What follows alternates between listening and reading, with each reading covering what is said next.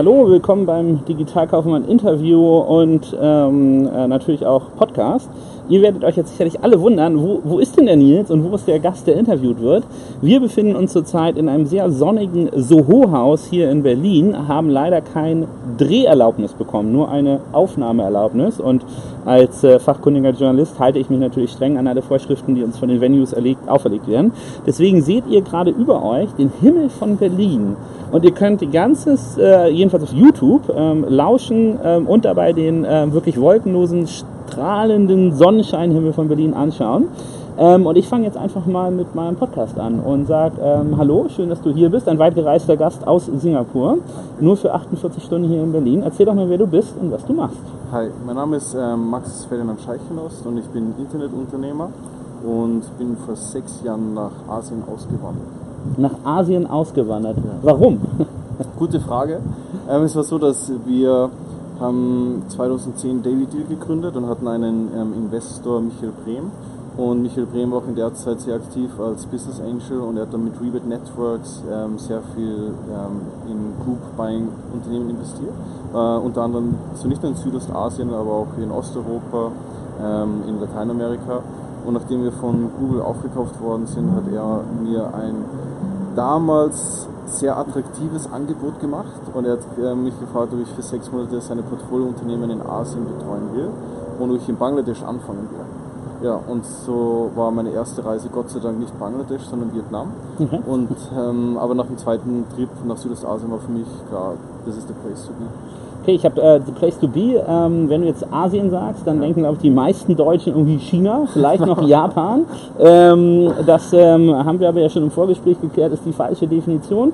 Definier doch mal, ähm, was für dich Asien ist oder wo dein Wirkungsgebiet cool, ist. Ja. Also für, für mich ist es ähm, konkret Südostasien und mit Südostasien meine ich ähm, ASEAN. Und das heißt, Südostasien ist nicht China, ist nicht Japan, ist nicht Südkorea. Ähm, Südostasien sind, ähm, ist Singapur als, als Hub, aber dann hast du die ganzen Emerging Markets herum, das heißt Malaysia, Philippinen, Indonesien, Vietnam ähm, und auch Sri Lanka. Super. Kannst du uns einen Eindruck geben, was, wie viele Menschen wohnen da? Ähm, was ja. sind so die Distanzen, die du äh, zurücklegst?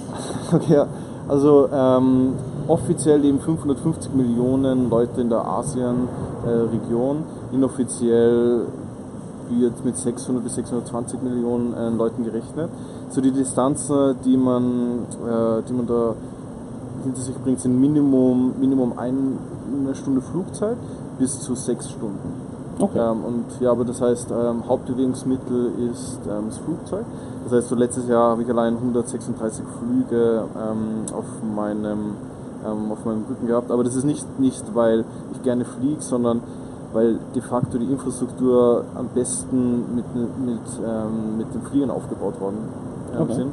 Und vor allem so Singapur auch jetzt Hub als dieser Halb, ähm, Halbinselstaat, beziehungsweise äh, Stadtstaat, ähm, ist Hauptverkehrsmittel außerhalb von Singapur ist einfach das Flugzeug. Natürlich kann man auch das Schiff nehmen, das ist halt wesentlich langsamer und Super, und äh, wir, also wir haben herausgefunden, du bist für Michael Brehm ausgewandert, äh, vor, äh, vor mittlerweile sechs Jahren.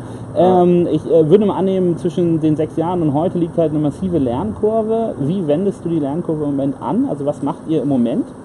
Also ähm, Jetzt, sechs Jahre später, haben wir als Grundgeschäft eine digitale Internetagentur. Das heißt, was. Wie, wie heißt die? Äh, Falcon Agency mhm. äh, mit äh, Sitz in Singapur. Wir haben aber vier Offices in Südostasien und ähm, betreuen sechs Länder. Und ähm, wir haben aber auch eine Investmentgesellschaft, wo wir frühzeitig auch in ähm, in Internetunternehmen äh, investieren. Das heißt, Internetunternehmen heißt Unternehmen, die einen, einen Internet-Engel haben, ähm, aber wie wir hoffentlich später auch noch dazu kommen, das heißt aber auch, dass sehr viel Infrastrukturthemen da ähm, vorhanden sind, wo einfach Technologie einen großen, einen großen Wirkungsgrad hat. Cool, wie heißt eure Beteiligungsfirma? Äh, die Beteiligungsfirma heißt Alps Ventures okay. ähm, und das mache ich mit einem Partner, der auch bei einem 88 Millionen US-Dollar-Fonds ähm, ein Partner ist und aber auch auf Privatebene ich eine Privatholding, wo ich auch in Unternehmen investiere. Okay. Ja. Also wenn du wir sagst, ist das, sind das auch Expats oder sind das Locals? Oder? ja, es ist aktuell noch ähm, so auf der Investmentfirma ist es ein All-White-Team, also auch so, dass mein Partner hat vor zehn Jahren schon in Indien gelebt und hat auch ähm, in Singapur ähm, drei E-Commerce-Unternehmen anfangs aufgebaut. Ähm, aber auf der, auf der operativen Ebene haben wir eigentlich ein fast äh, 100% lokales Team, äh, weil natürlich die lokalen Unterschiede relativ groß sind in den Ländern. Okay, cool. Ja. Und jetzt mit, äh, mit eurer Agentur, was genau, ähm, also was wäre der Use Case oder der Kundencase, den ihr normalerweise bearbeitet, ja. basierend auf eurer Erfahrung? Ähm, also aktuell, da hat sich auch in den letzten dreieinhalb Jahren sehr viel äh, getan, aber aktuell ist es wirklich digitale Transformation als Buzzword. Ähm, und konkret heißt es, wir entwickeln für ähm, SMEs in Südostasien ähm, Roadmaps von, was ist die Strategie in der, in der äh, Vertical, wo sie, wo sie agieren und aber dann auch wirklich erstellen von nicht nur Marketingplänen, sondern was Digitalisierung umfasst. Das heißt, das ist ähm, Tools und Systeme, das ist Training der Mitarbeiter ähm, und dergleichen, aber auch teilweise, dass wir selbst digitale Kampagnen umsetzen. Das heißt, das ist wirklich von, von Strategie zu Plan zur tatsächlichen Exekution, was wir anbieten. Okay, für mich war ja auch immer der asiatische Markt, sowas mit Alibaba, mit Tencent ähm, und äh, anderen, ähm, immer in, in, China gedacht und immer unglaublich advanced, wo ja. ich halt gedacht habe, Mensch, äh, eigentlich müssen, müssen wir da hinfliegen und was lernen. Jetzt merke ich aber gerade, okay, man kann auch E-Commerce hier aus Europa exportieren sozusagen. Ja. Hängt das mit den Ländern zusammen, dass die noch so äh, unterschiedlich und äh, divers sind, dass du da ähm, äh, viele Ansatzmöglichkeiten hast oder lernst du sehr viel von, dem, von den regionalen? Wie ist das so aufgeteilt zwischen dem äh, Learning und Know-how, das du ähm, durch, äh, durch äh, Daily Deal einsammeln ja. konntest und äh, dem, was jetzt gerade lokal passiert? Also ich glaube, ich habe wahnsinniges Glück gehabt, dass ich wirklich von den Besten der Internetszene hier in Europa lernen habe können.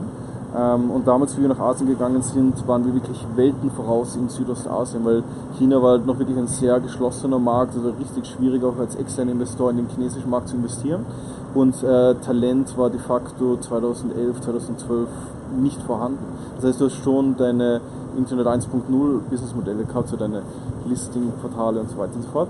Ähm, aber keiner hat wirklich so transaktionsbasiertes ähm, also E-Commerce. Es, es, gab noch kein E-Commerce. Lag das daran, dass die Infrastruktur noch nicht vorhanden war? Oder äh, du hattest ja jetzt von, von Vietnam erzählt, ja. da, da gibt es halt keine Payment-Anbieter, sondern es ist prädominant Cash-Geschäft. Genau. Ähm, sind das solche, sage ich mal, Offline-Bremsen, die, die ähm, das Geschäft dort äh, komplex machen? Oder ähm, ist es einfach so, dass ähm, ähm, makromäßig der Markt noch nicht so entwickelt war, dass E-Commerce eine große Rolle spielte? Ja, also makromäßig, wir sind da, wir haben, bevor wir nach Asien gegangen sind, haben wir uns die einzelnen Länder im Detail angeschaut und makromäßig hat es so ausgeschaut, man damals schon, das war 2012, hat Singapur 85% Smartphone-Penetration gehabt. Das war 2012. Ja. Ähm, das heißt, ähm, ist auch so, dass über, über den ganzen Stadtstaat hast du kostenloses Wi-Fi.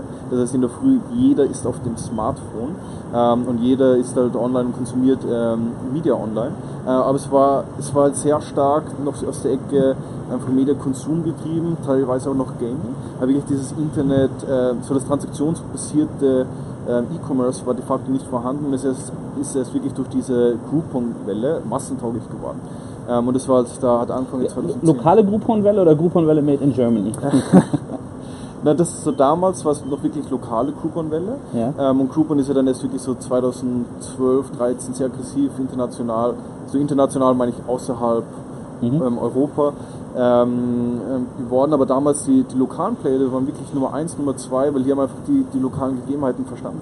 Das heißt, ähm, allein Vietnam, die haben das die haben 10.000 Transaktionen pro Tag gehabt, das heißt, die haben 10.000 Voucher ausgedruckt, äh, gestempelt, ähm, haben dann über 350 Delivery Men gehabt, die auf Tagesbasis dann die Vouchers geliefert haben, Cash eingesammelt haben und am Ende des Tages wieder zurückgegeben haben. Das heißt, die die Challenges waren ganz andere, aber ich war einfach wirklich beeindruckt, wie innovativ die Unternehmen dort gearbeitet haben. Und ja, du hast halt in jedem Land eine infrastrukturellen Challenges, aber wie sie die gelöst haben und was sie da entwickelt haben, war ich halt einerseits sehr beeindruckt, andererseits waren dennoch so Basics im Online-Marketing oder Performance-Marketing oder Basics in, wie man einfach Sales-Strukturen aufsetzen kann und mit einem CRM-System einfach optimieren kann, waren einfach nicht vorhanden. Das heißt, allein kleine Akzente, die wir damals gesetzt haben, haben einen riesen Impact gehabt.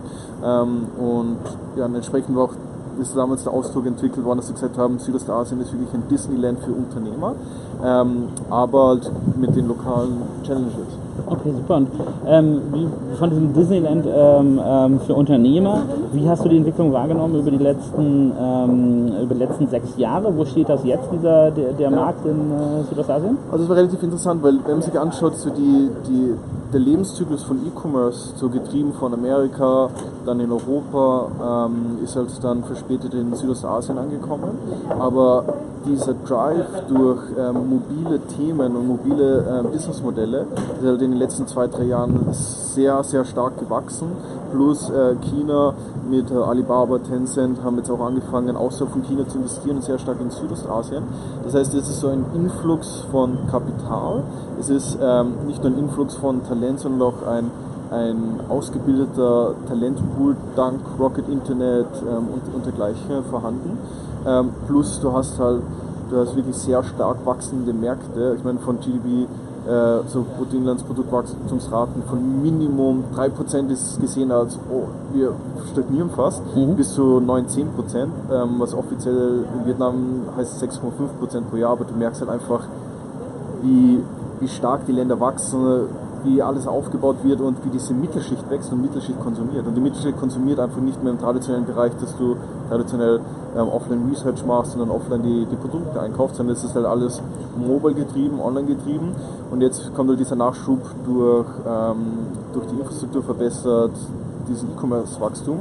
Ja, und ich glaube, das ist der right time, right place, ähm, äh, um als Unternehmen aktiv zu sein.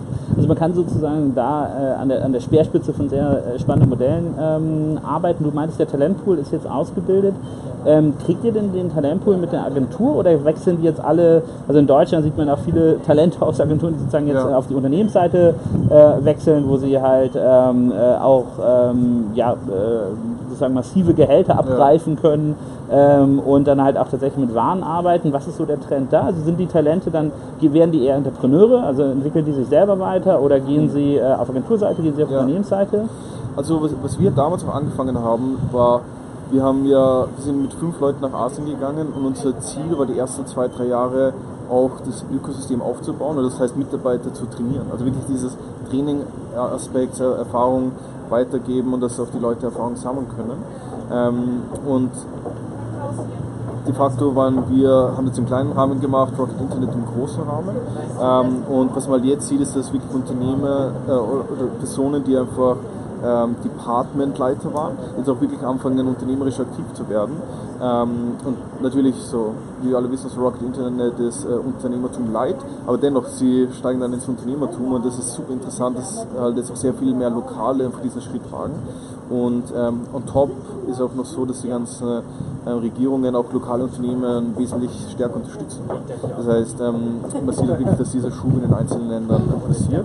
Ähm, aber Talent war und ist nach wie vor wirklich eine Challenge, aber zumindest wir haben auch in allen unseren Unternehmen einen Wert, ist Entrepreneurship, das heißt Unternehmertum. Das heißt, wir wollen sogar, dass die Leute für zwei, drei Jahre mit uns wachsen, aber dann das nächste Unternehmen gründen und oder in Unternehmen gehen und dann bis zu CMO-Positionen übernehmen können, dass wir wirklich dieses Ökosystem weiter aufbauen können. Okay, spannend. Ja. Also jetzt, ähm, wir, wir arbeiten ja hier in, in Europa, in Deutschland mit, äh, mit E-Trials, NetShops, Faktor A und unseren ganzen Agenturmodellen ähm, relativ interessiert und erfolgreich ähm, äh, daran, die Digitalisierung voranzubringen. Ja. Ist das, äh, und ich habe euch empfunden, auch in unserem Vorgespräch, als eigentlich ein, ein sehr synchrones Modell dazu. Mhm. Ähm, in äh, in ähm, Asien, kannst du beschreiben, was für eine Art von Kundenprojekten ihr macht oder wo, wo ihr ähm, jetzt den Hebel ansetzt und sagt, okay, den Unternehmen helfen wir ähm, oder pusht ihr nur eigene Modelle? Ja. Also wie, wie seid ihr da aufgestellt, in, ähm, um, um euer Talent jetzt sozusagen am Ende an den Markt zu bringen? Ja,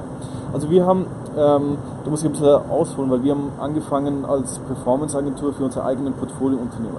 Und was wir gesehen haben, wir haben mal 2012 und 2013 ähm, in ein Dutzend Unternehmen investiert und was wir gesehen haben, es ist wirklich schwierig, in jedem Unternehmen diese, dieses datengetriebene Marketing hineinzubekommen. Dass wir gesagt haben, okay, lass uns so eine Performance-Agentur aufsetzen, dass wir prima unser Portfolio-Unternehmen betreuen. Ähm, daraus ist entstanden, dass wir dann empfohlen worden sind zu ähm, anderen Unternehmen, zu E-Commerce-Unternehmen, die VC ähm, finanziert waren.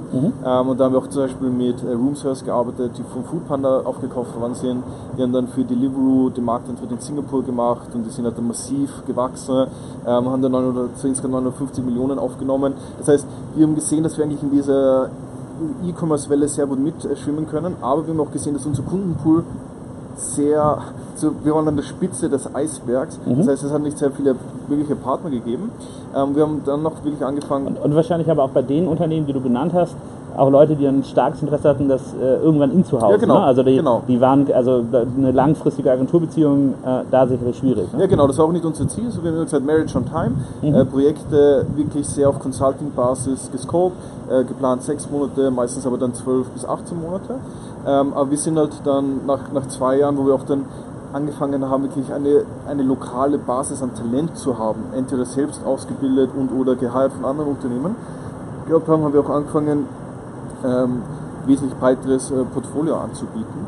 Ähm, und dann haben wir auch angefangen, dass wir von klassischen Agenturen und auch Beratungsunternehmen Leute reingeholt haben.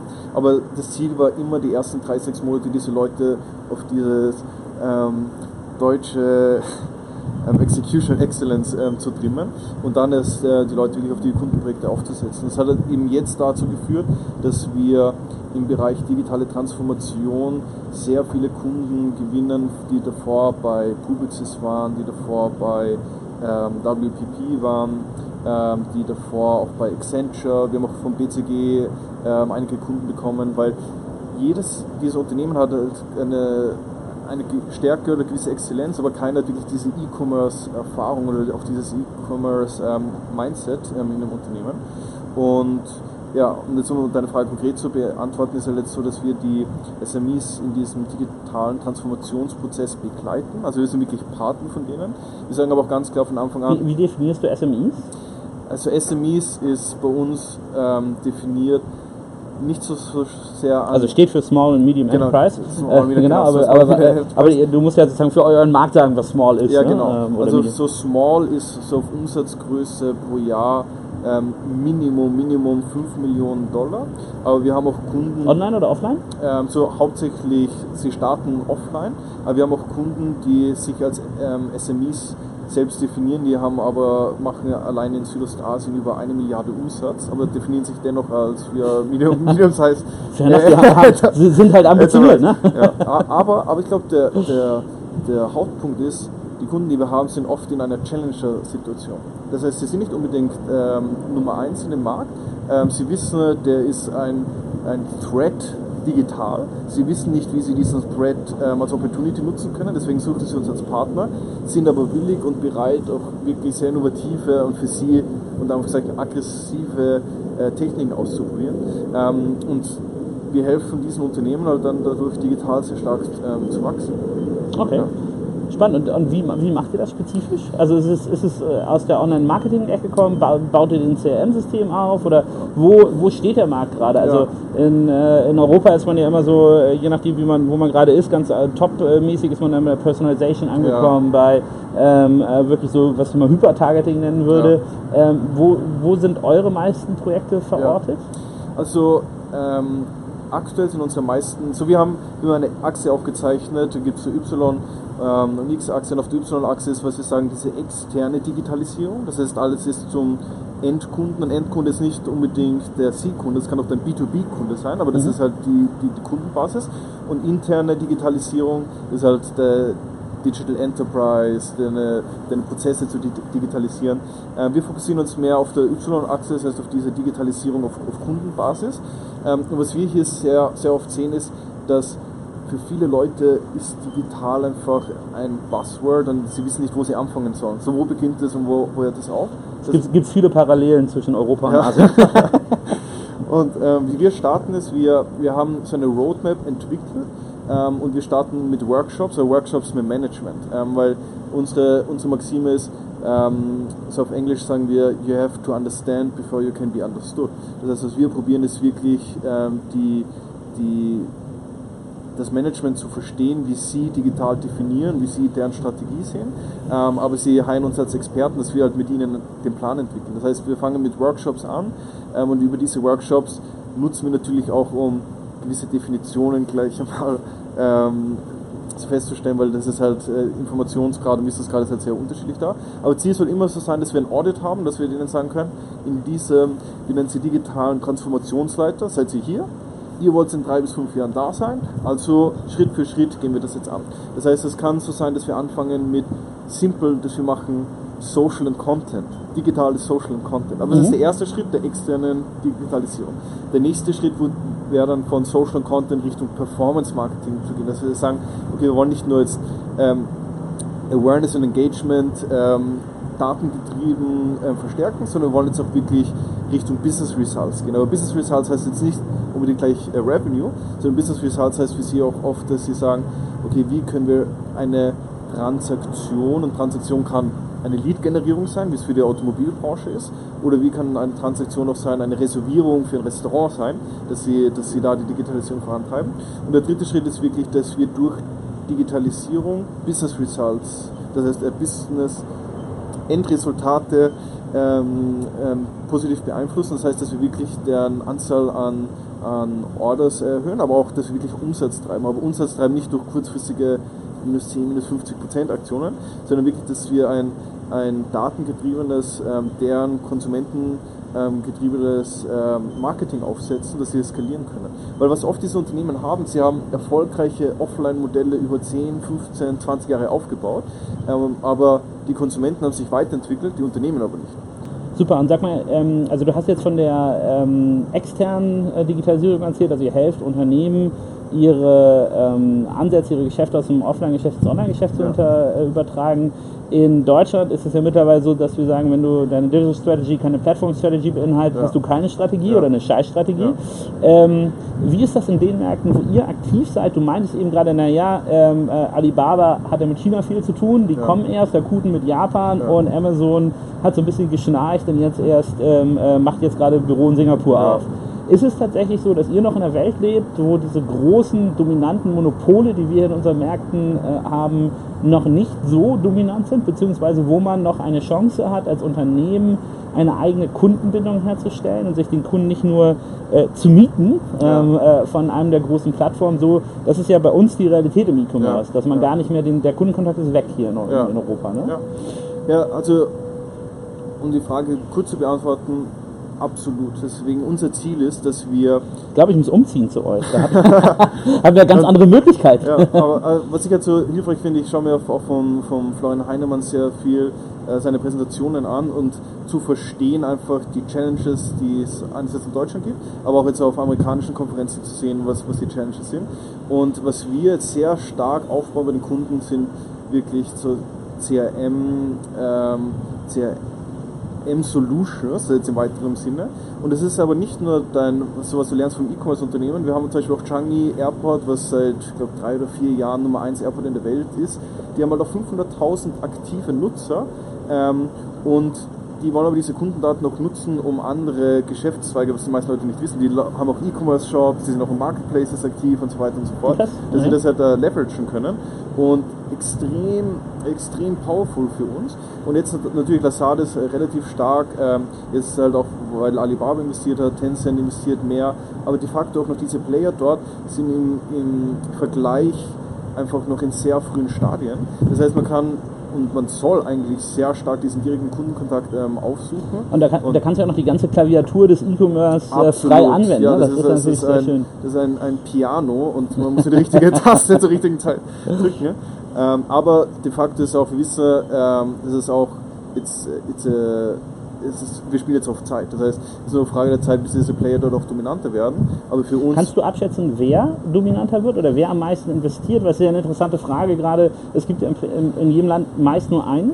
Ja. Ähm, Merk oder äh, auf wen würdest du wetten in den verschiedenen Märkten oder auch in der Region? Also, ich glaube, es wird nicht einen dominanten Player in einem in einem nahen Zeitraum geben. Warum? Weil in jedem Land hast du deine Local Champions, die nicht nur was ähm, Talent angeht, was Traction angeht, was, ähm, was deren, deren aktuellen Stellung im Markt ähm, angeht, sondern die werden auch vom Government super supported und jedes, jedes Land will deren Local Champions, ähm, Local Champions weiter aufbauen. Ja, es gibt natürlich gewisse äh, Bereiche und auch gewisse Segmente, die werden von globalen Playern dominiert. Aber wenn man sich zum Beispiel Vietnam anschaut, der Lazada komplett gescheitert.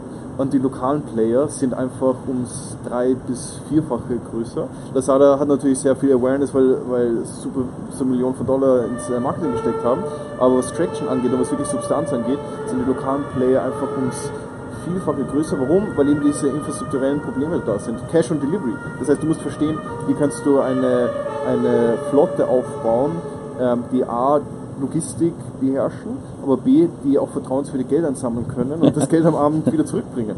Also das ist, das ist ja, das äh, stelle ich mir eine gewisse Herausforderung ja, vor. und das ja. ist zum Beispiel, das ist einfach nur, das ist einfach nur ähm, das Vietnam, Indonesien hast du auch den Tokopedia, ähm, du hast ähm, das ist die Lipo Group, die auch den E-Commerce-Unternehmen äh, vorhanden haben und das hast du einfach tausende von Inseln. Das heißt, da musst du wirklich dieses Online-Offline-Conversion einfach perfekt machen.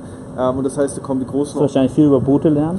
viel über Boote lernen, viel über lokale Flugzeuge, viel über verlängerte Distributionswege lernen. Aber de facto, da macht wirklich dieses äh, O2O, wie das Passwort ist, absolut Sinn. Und das heißt, da haben wir einfach lokale Player, die über 15, 20 Jahren oder noch länger die Infrastruktur da aufgebaut haben, einen massiven, massiven Vorteil. Ähm, und auch ähm, zum Beispiel auch in Singapur. Singapur ist eines der der am weitesten entwickelten Märkte. Ähm, auch du hast eine der größten Akademikerraten in Singapur. Ähm, aber de facto Montag bis Freitag arbeiten sich die Leute zu Tode. Am Wochenende gehen sie in die Mall. Das heißt, am Wochenende ist E-Commerce tot.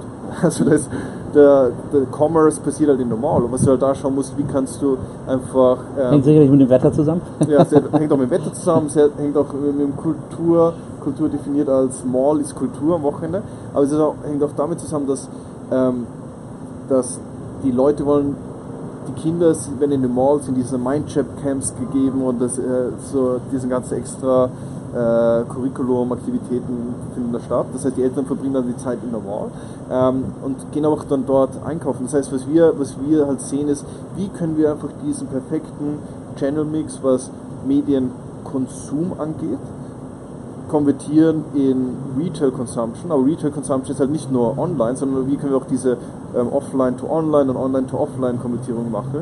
Ähm, wir haben vorher darüber auch kurz geredet. Also wir haben ja diese Kampagne gemacht, ähm, wo wir es war ein Unternehmen, was, was mehr als 150.000 aktive ähm, Konsumenten hat pro, pro Monat.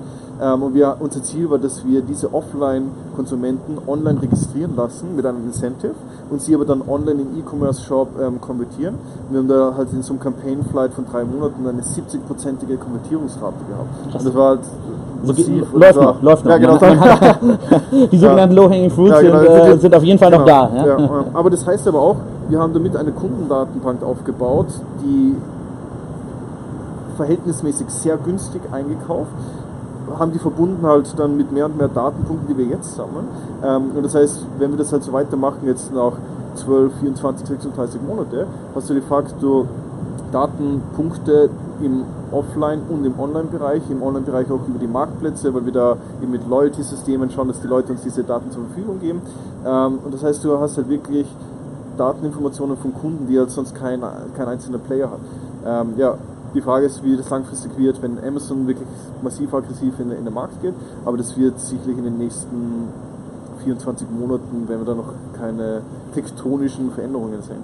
Also ich äh, wünsche euch auf jeden Fall viel Spaß, äh, wo, in einem Markt aktiv zu sein, wo man noch die volle Klaviatur ausspielen kann und wo man nicht äh, sozusagen mit einem Monopolisten die Ja. ganze Zeit seinen Umgang definieren muss.